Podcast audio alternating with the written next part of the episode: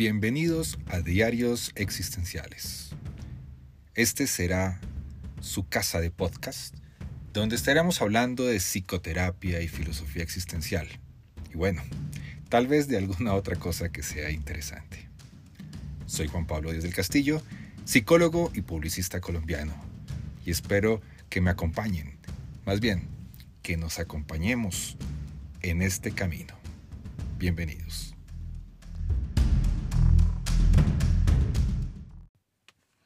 Hola, bienvenidos a un nuevo episodio de los Diarios Existenciales. Soy Juan Pablo Díaz del Castillo y hoy, desde los micrófonos, hablaremos un poco más de la vida y obra de Víctor Frankel.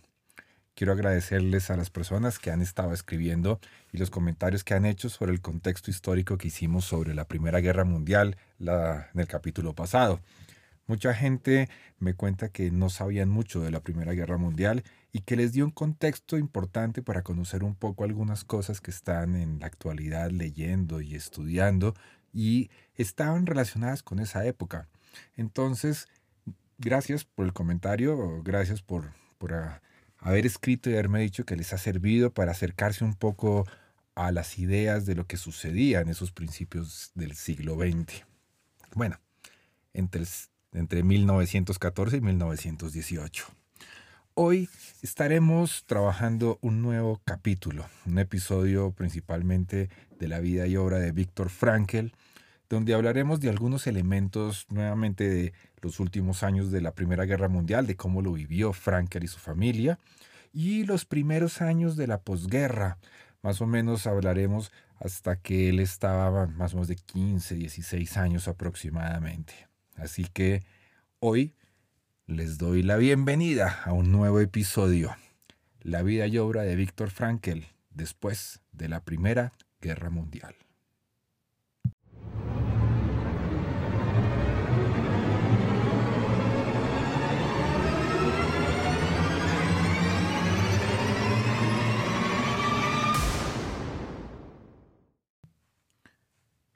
Recordemos que la Primera Guerra Mundial termina en noviembre del año de 1918.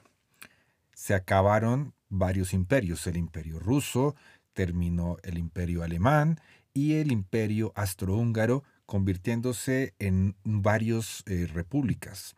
Austria, Checoslovaquia, Serbia y Alemania también se convirtió en un país independiente.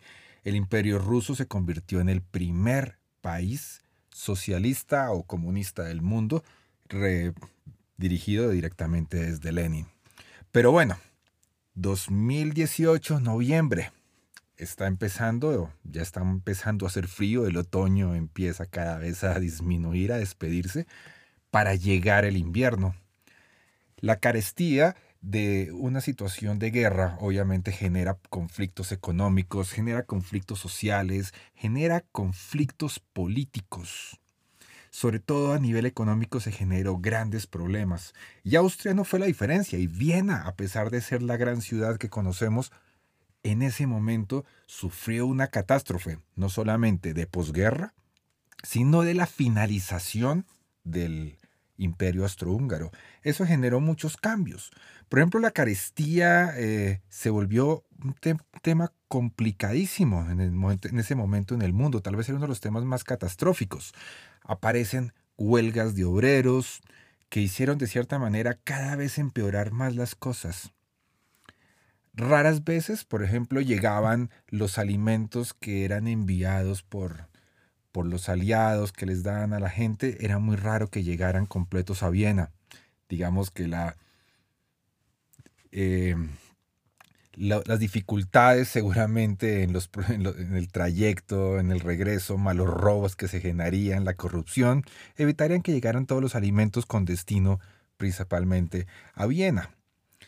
A ese, al mismo tiempo, estaba haciéndose una, una transformación entre un imperio y una nueva república.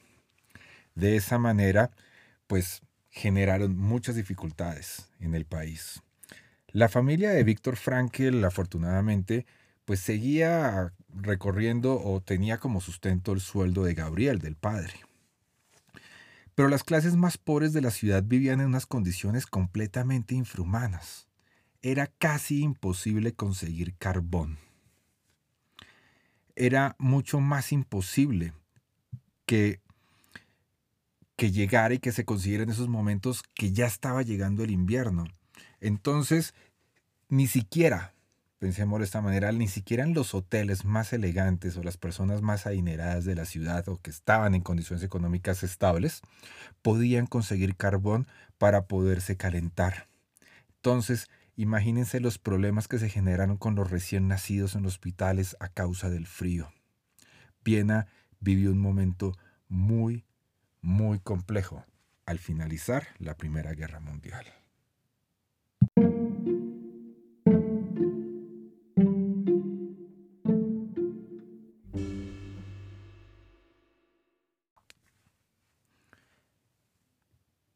Los tres hijos Frankel, Walter, Víctor y Estela, asistieron a la Volksschule o la escuela del pueblo, que se encontraba en la propia calle donde vivían ellos. Estela después prosiguió sus estudios en una escuela secundaria diferente, pero Walter y Víctor se matricularon en el Sperl Gymnasium, el mismo donde había estudiado Gabriel su padre, y también Sigmund Freud y Alfred Adler. Después de la graduación de Freud y antes de que Gabriel, padre de Víctor Frankl, se graduaban, la universidad la universidad, no, el colegio se trasladó al número 20 de Klein Sperrgasse. Aún, aún esos edificios siguen ahí, están en el distrito 2 precisamente. Era dividido el pabellón, digamos, hay una parte donde estaban los niños, otra parte donde estaban las niñas, separadas por un muro.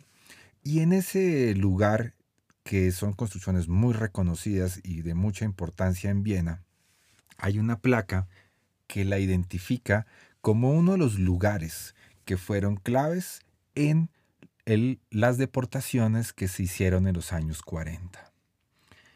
El hermano de Víctor Frankel, Walter, tuvo algunas experiencias de diferentes, digamos, en el instituto, porque allá en Austria suelen realizarle unos exámenes a los estudiantes para ver si pueden seguir adelante, para saber si pueden seguir con las carreras, como que dividen por el nivel de inteligencia y el nivel, digamos, de coeficiente intelectual en ese momento, o las calificaciones, o los exámenes, exactamente no, no sabría cómo es, pero no obtuvo unas grandes calificaciones y acabó abandonando para seguir con su interés, para poder seguir con su interés por arquitectura. Es decir, le tocó renunciar a su sueño de ser arquitecto.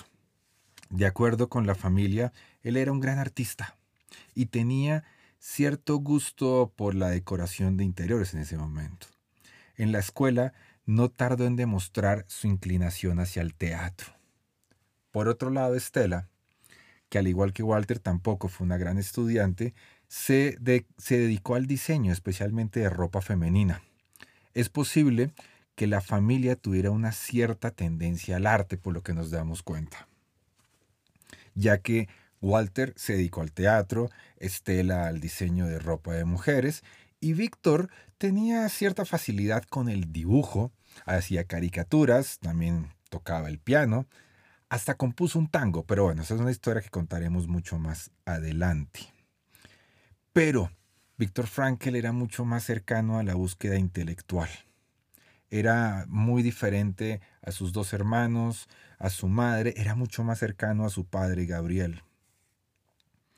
Y poco a poco se vieron dando cuenta de esas diferencias y esas, esas inquietudes distintas en lo que tanto sus hermanos como él querían seguir.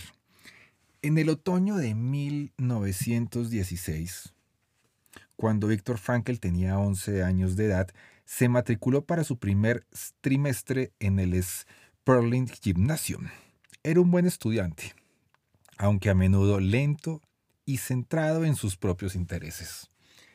Interesante porque vean que, según dicen, donde Albert Einstein en la actualidad hubiera hecho exámenes de esos del CI con los que se mide el coeficiente intelectual, no le hubiera ido tan bien porque también era lento, porque son exámenes que miden también por velocidad y por tiempo. Frankel era lento y era, no era muy centrado, estaba más interesado en, las, en sus propias inquietudes más que en los temas que en el colegio le estaban enseñando. Los temas preferidos de Víctor Frankel no eran los relacionados principalmente con temas del colegio. Entre algunas anécdotas que, que, están en los libros, se encuentra que él le pedía constantemente plata a sus padres para comprar libros. Uno de ellos, por ejemplo, eran temas de, de física cotidiana, eh, por ejemplo, sobre física culinaria, algo bastante particular. En una ocasión le insistió a sus padres para comprar un libro del poeta alemán, filósofo y también eh, novelista Goethe. Y le encantaba el libro y lo disfrutaba y lo leía muchísimo. Pero como dato, como anécdota divertida, cuando en el colegio le pusieron a leer ese mismo libro, perdió todo el interés por Goethe. Sus notas podrían haber sido mejores y jamás dieron cuenta de todo lo que él aprendía de, esos temas que eran aparte de lo que aprendía en el colegio, pero que era lo que realmente le interesaba a él. Y llama mucho la atención esto, porque en la actualidad uno como terapeuta eh, se da cuenta cómo los pacientes llegan con muchas inquietudes, sobre todo por parte de los padres, sobre los intereses de los hijos. Digamos que ha cambiado un poco en la actualidad. Cuando uno era más joven, habían ciertas carreras las que uno podía estudiar, otras que no eran permitidas. Ser psicólogo decían que era para locos, decían que ser psicólogos era para gente que no... nadie se soportaba a los psicólogos. Por eso me fue difícil en el momento decidirme por la psicología. Por eso primero estudié publicidad. Pero conozco mucha gente que ha decidido estudiar la carrera de moda, en un momento era ingeniería industrial, o en otros momentos era derecho, en otros momentos era economía, porque eran las carreras adecuadas. Las carreras de los hombres, las carreras de las mujeres, las que te dan plata, las que no dan dinero. Y es una, es una lucha constante y que se centra mucho en, el tema de la orientación vocacional.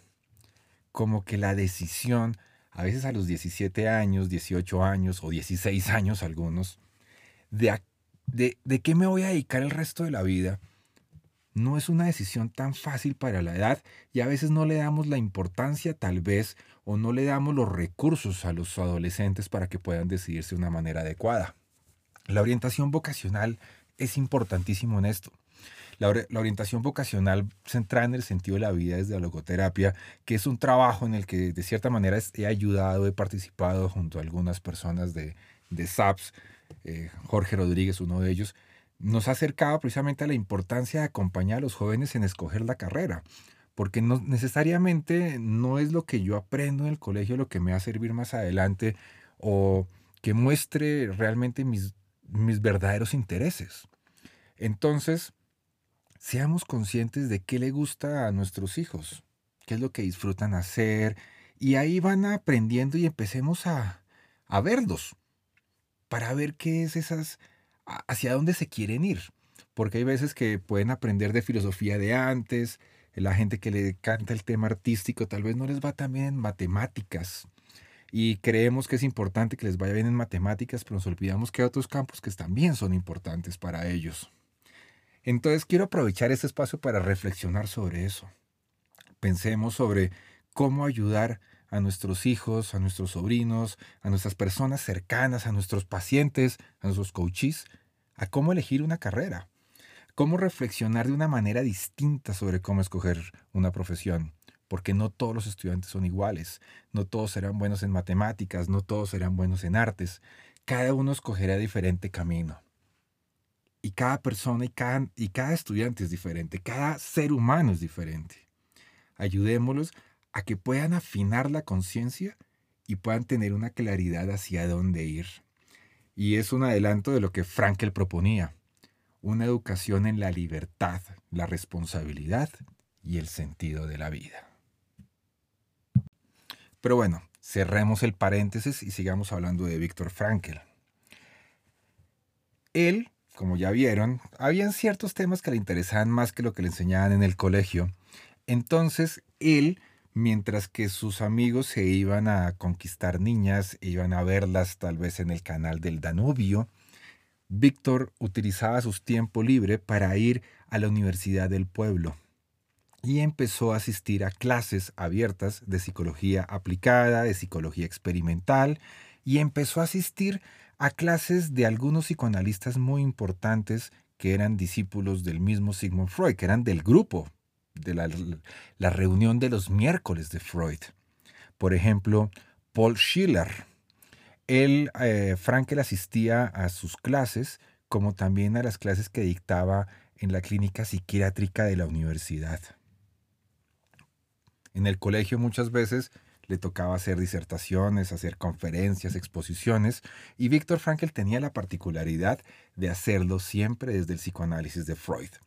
En esa época, en Viena, el psicoanálisis de Freud era lo más importante que existía, como lo más revolucionario y lo más novedoso. Alfred Adler, del que habíamos hablado antes, discípulo de Freud, se había independizado y había montado el, grupo, el círculo de la psicología individual. Pero el psicoanálisis era muy fuerte y este adolescente Víctor, de joven Víctor Frankel, leía mucho de psicoanálisis, le interesaba bastante, bastante el tema. Entonces, él constantemente daba conferencias o daba exposiciones en el colegio sobre psicoanálisis, acercando a todos sus compañeros en temas como el ello, el yo, el super yo, el principio del placer, los actos fallidos, y a veces hacían ciertos comentarios sobre cuando los profesores cometían algunos errores y los convertían en temas de, de chistes de adolescentes. Cuando Frankel era adolescente a los 15 años, 15, 16 años, empezó a escribirse con Sigmund Freud. Imagínense eso le enviaba material sobre sus lecturas interdisciplinarias, pensando que a Freud le iba a interesar lo que Víctor Frankl estaba descubriendo. Y Sigmund Freud le respondía a las cartas constantemente. Esas cartas desafortunadamente fueron eh, decomisadas por la Gestapo cuando Víctor Frankl fue enviado al gueto de Terezin. Entonces no existen. Y además Hubo algunos regalos que Freud le hizo a Frankel, como algunas historias clínicas escritas por el joven Freud, que le regaló a Víctor cuando trabajaba en la biblioteca.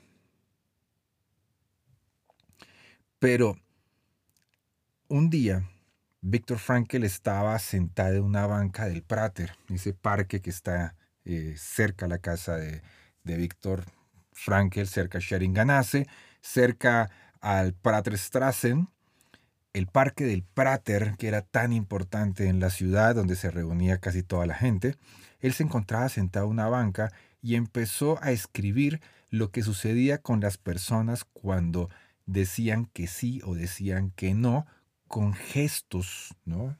Con los gestos, no con palabras, con los gestos directamente. empezó a escribir. Cuando llegó a su casa lo transcribió todo en una hoja. Y lo tituló acerca del origen de la mímica afirmativa y negativa. En la siguiente carta que le envió a Freud, la incluyó precisamente en, la carta ese escrito. A la respuesta, Sigmund Freud le dijo que el artículo que había recibido le había interesado mucho y lo había enviado a la Revista Internacional de Psicoanálisis, que esperaba que Víctor Frankl estuviera de acuerdo. Para Frankl, pues fue una sorpresa. El artículo finalmente fue publicado en el año de 1924, unos años después de que Frankel le había enviado esa carta a Sigmund Freud. Mientras que en el año 24 Frankel publicaba su primer artículo científico, en ese mismo año, en una cárcel en Múnich, el prisionero Adolf Hitler escribía su biografía política que se encuentra en el libro Mi lucha. La familia de Frankel era una familia muy unida. Sus cinco miembros eran todo un abanico de posibilidades y de puntos de encuentro y de desencuentro. Walter, el hermano mayor, era alto y corpulento, y Estela, a pesar de ser la menor, casi le igualaba en altura a Walter. Víctor, en cambio, era bajito, era pequeño, ninguno de los tres era atlético. Pero Estela se interesaba mucho por temas como la danza y le gustaba mucho practicar sobre todo actividades al aire libre. Era poco de estar en la casa encerrada, le gustaba mucho el, sol. El sol viene después de que empieza la primavera, pues es importante recibir el sol y es algo tradicional en muchos europeos. Precisamente, creo que hoy fue uno de los primeros días en que salí de casa en tiempos de pandemia. Salí de casa por primera vez que no fue a hacer mercado. Fui a caminar, había sol y terminé acostándome en el prado, en, un parque cerca a mi casa a recibir el sol mientras mucha gente jugaba. Fue tal vez uno de los momentos más impactantes y estimulantes que he tenido durante este, estos últimos días. Y fue gratificante poder sentir ese sol que que en ese momento de cierta manera decía que me sentía un poco europeo, que está finalizando el invierno y está llegando la primavera, que apenas sale el sol, salen a recibirlo. Y claro, estoy próximo a cumplir tres meses de aislamiento, de cuarentena aquí en Colombia. No sé cómo esté en otros lugares, pero fue, creo que es un momento digno de recordar un poco en la historia. Pero volvamos a la familia Frankel, dejemos un poco al lado esto. Víctor Frankel eh, cuenta en uno de los libros que he estado leyendo, que es El llamado de la vida, como también eh, un hombre llamado Víctor o lo que no está escrito en mis libros, cuenta una anécdota que una vez él y Estela empezaron a bajar a toda velocidad por una montaña nevada y Estela y Víctor llevaba a Estela en los hombros. Víctor Frankel no tenía idea de esquiar, pero eh, le prestaron un esquí, uno de los amigos, y empezó a deslizarse por la ventana. Y, fue una cosa que era totalmente nueva porque nunca lo había hecho antes, así como anécdotas del, para que conozcan un poco la personalidad de Víctor Frankel. Se arrojó así de una manera tranquilamente. Y eso que él nunca fue muy exigente con el tema de los deportes, digamos, no estaba preparado en absoluto y mucho menos para ese tipo de descensos. Víctor no solamente era bajito, sino además era muy flaco, era muy enclenque, decían. Sus piernas, curiosamente, eran pequeñas y llevaban a los papás con alguna que otra crisis, y uno de los médicos le decía que Víctor Frankel jamás iba a poder jugar fútbol. Adivinen, a Víctor no le importaba mucho el tema, era un tipo más intelectual mucho más que a aquellos que les gusta jugar al fútbol. No entiendo por qué. Ah, me gusta el fútbol, me gustó jugarlo muchos años y digamos que me gusta también la vida intelectual. Por lo tanto, no nos quedemos en esos esquemas de prejuicios que si le gusta el fútbol no es intelectual ni cosas de ese estilo, porque cada persona tiene una historia completamente diferente y, diferente en cada, en cada momento. A Víctor Frankel le gustaba reconocer de cierta manera eh, su estilo y su forma de ser y su cercanía a los deportes.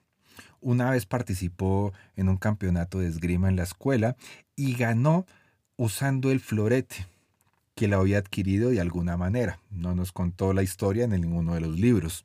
Sin embargo, tuvo que esperar mucho tiempo para descubrir su verdadero placer deportivo, la escalada. Era un escalador de los Alpes, alpinista, feliz de la vida y que le gustaba mucho llegar a las cimas de muchos lugares.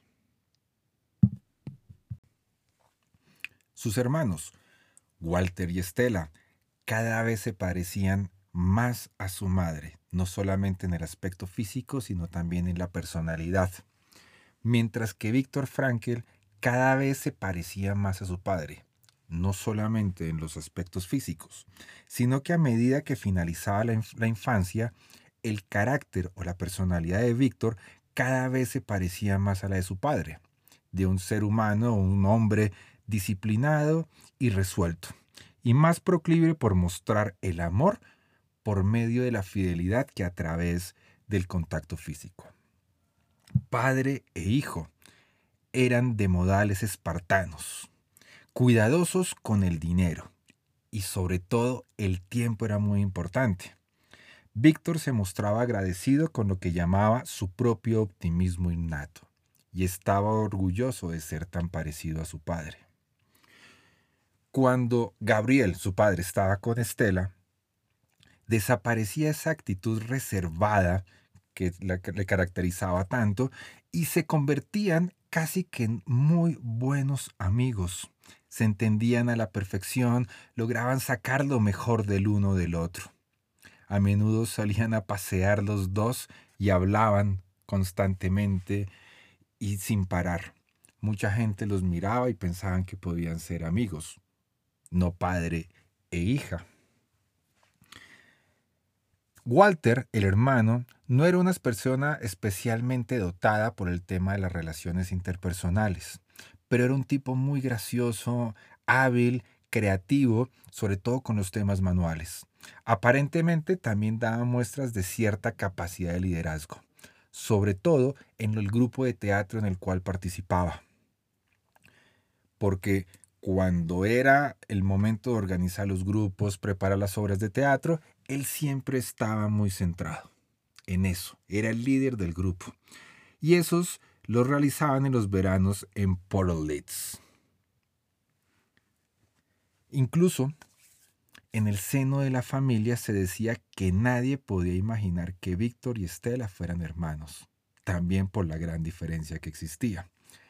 Víctor Frankel era de piel oscura y delgado, y en sus primeros años de edad adulta tenía un aspecto bastante frágil, frágil, mientras que por su lado Estela podía haber pasado más por una escandinava rusa de ojos azules, robusta e imponente. Habían muchos más contrastes que fueron de importancia durante sus vidas y que cambiaron en cierto sentido conforme iban creciendo. Ella era una persona con un don de gentes increíble. Conocía a todos los vecinos y le encantaba conversar con todas las personas alrededor. Mientras que por su parte, Víctor era un tipo muy dado a hablar poco. Y cuando conversaba, intentaba que las conversaciones fueran mucho más académicas, intelectuales, que la conversación con cualquier desconocido o alguna amistad. Eso era incluso durante sus años en el colegio. Ella, Estela, no era una gran lectora, ni siquiera leyó lo que su hermano escribió. Pero según dicen, sí leyó uno, el libro que se llama La presencia ignorada de Dios, que fue un libro que Víctor Frankl le dedicó a ella en el año de 1948. Ese libro tiene el nombre del Dios inconsciente en alemán es la tesis doctoral como filósofo de Víctor Frankl. Ellos dos, en particular, tenían un humor bastante interesante. Pero era un tema de familia, no solamente de ellos. Toda la familia era bastante divertida. Pero ellos dos, Víctor y Estela, tenían esa una chispa especial.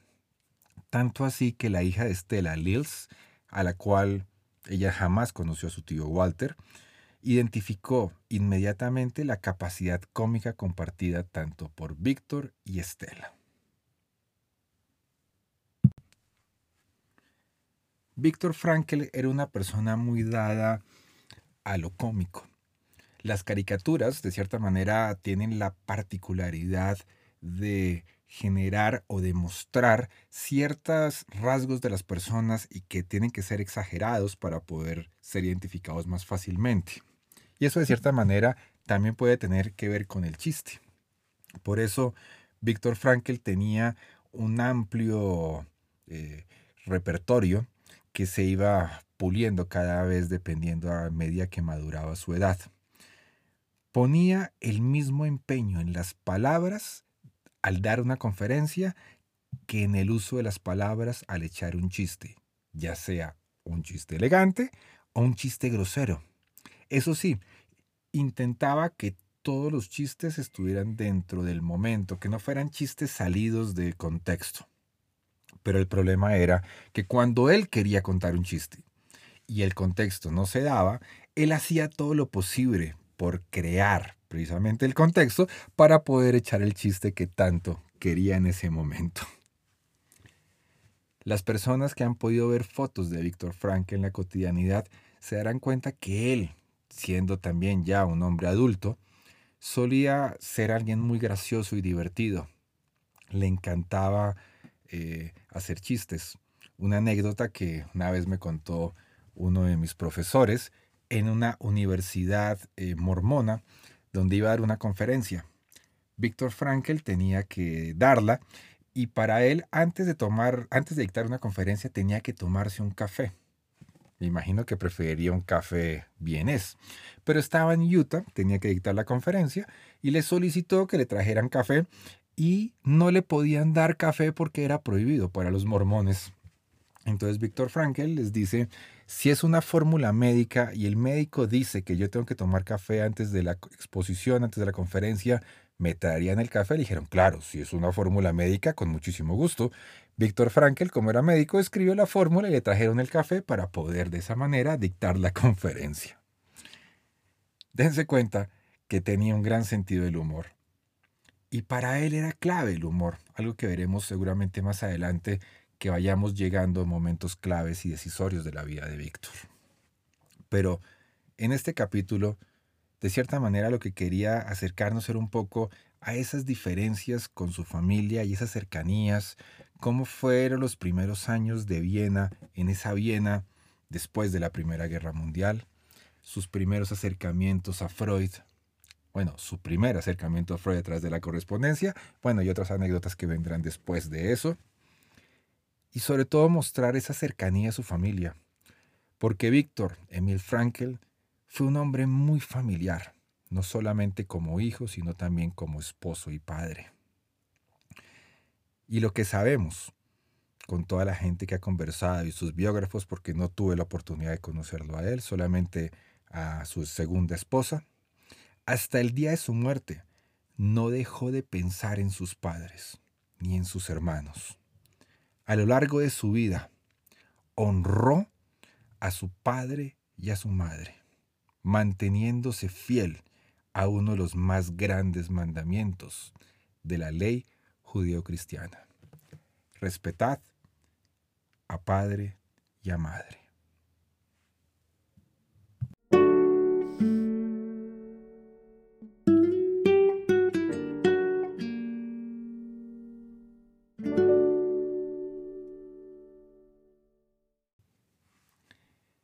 Y de esta manera vamos cerrando un episodio más de los diarios existenciales. Hoy seguimos hablando de Víctor Frankl, su vida y obra, y hablamos un poco de lo que fue esos primeros años después de la Primera Guerra Mundial. Que conozcamos un poco ese niño que no le gustaba estudiar cualquier cosa, que sus temas preferidos no eran los del colegio, sino los otros. Y esa un poco de terquedad que manifestó de cuando leía un libro, como por ejemplo el de Goethe, le gustaba hasta que le tocaba leerlo, entonces ya no le gustaba.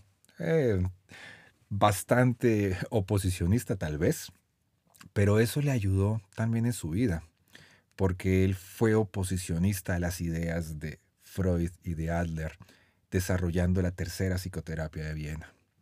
Entonces vean cómo su personalidad se ve desde la infancia, que lo llevó a seguir desarrollando elementos importantes de una teoría, que lo llevó a ser reconocido como uno de los psiquiatras más importantes de la historia.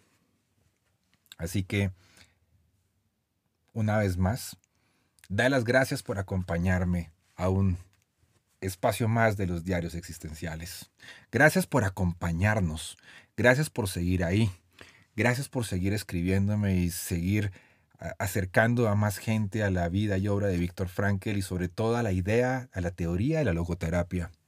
Porque yo creo desde, firmemente que la logoterapia más que una simple teoría y más que simple palabras, es una actitud ante la vida, una forma de vivir. Y veremos cómo en la vida de Víctor, desde antes de la logoterapia, se iba formando ya esas ideas, esas creencias que lo llevaron a desarrollar la logoterapia y análisis existencial. Pero bueno, por hoy, muchas gracias por acompañarnos. Soy Juan Pablo Díaz del Castillo y desde los diarios existenciales les digo gracias y hasta un próximo episodio.